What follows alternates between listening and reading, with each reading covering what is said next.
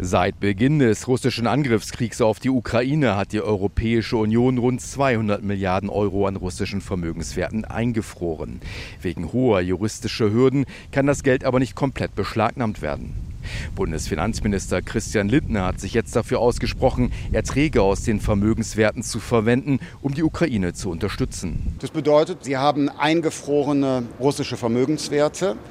Diese Vermögenswerte äh, können natürlich verzinst werden und genau diese Erträge, die wollen wir nutzen in einer äh, realistischen, rechtssicheren und auch in einer sehr schnellen Herangehensweise, um die Ukraine damit zu unterstützen. Dies könnte einen einstelligen Milliardenbetrag erbringen, sagte Lindner am Rande des Treffens der Finanzminister der G20-Staaten im brasilianischen Sao Paulo. Die EU-Kommission werde in Kürze einen konkreten Vorschlag vorlegen, so der Bundesfinanzminister. EU-Kommissionspräsidentin Ursula von der Leyen hat heute vor dem Europäischen Parlament dafür geworben, mit Gewinnen aus russischen Vermögenswerten Waffen für die Ukraine zu kaufen.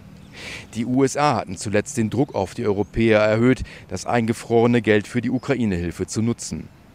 Lindner betonte in Sao Paulo, dass er einer Abschlusserklärung des G20-Treffens nur dann zustimmen werde, wenn die Kriege in der Ukraine und in Nahost in dem Kommuniqué Erwähnung finden. Das sind nicht nur menschliche Tragödien, ist nicht nur menschliches Leid, sondern das sind ja auch Auswirkungen für die Weltwirtschaft.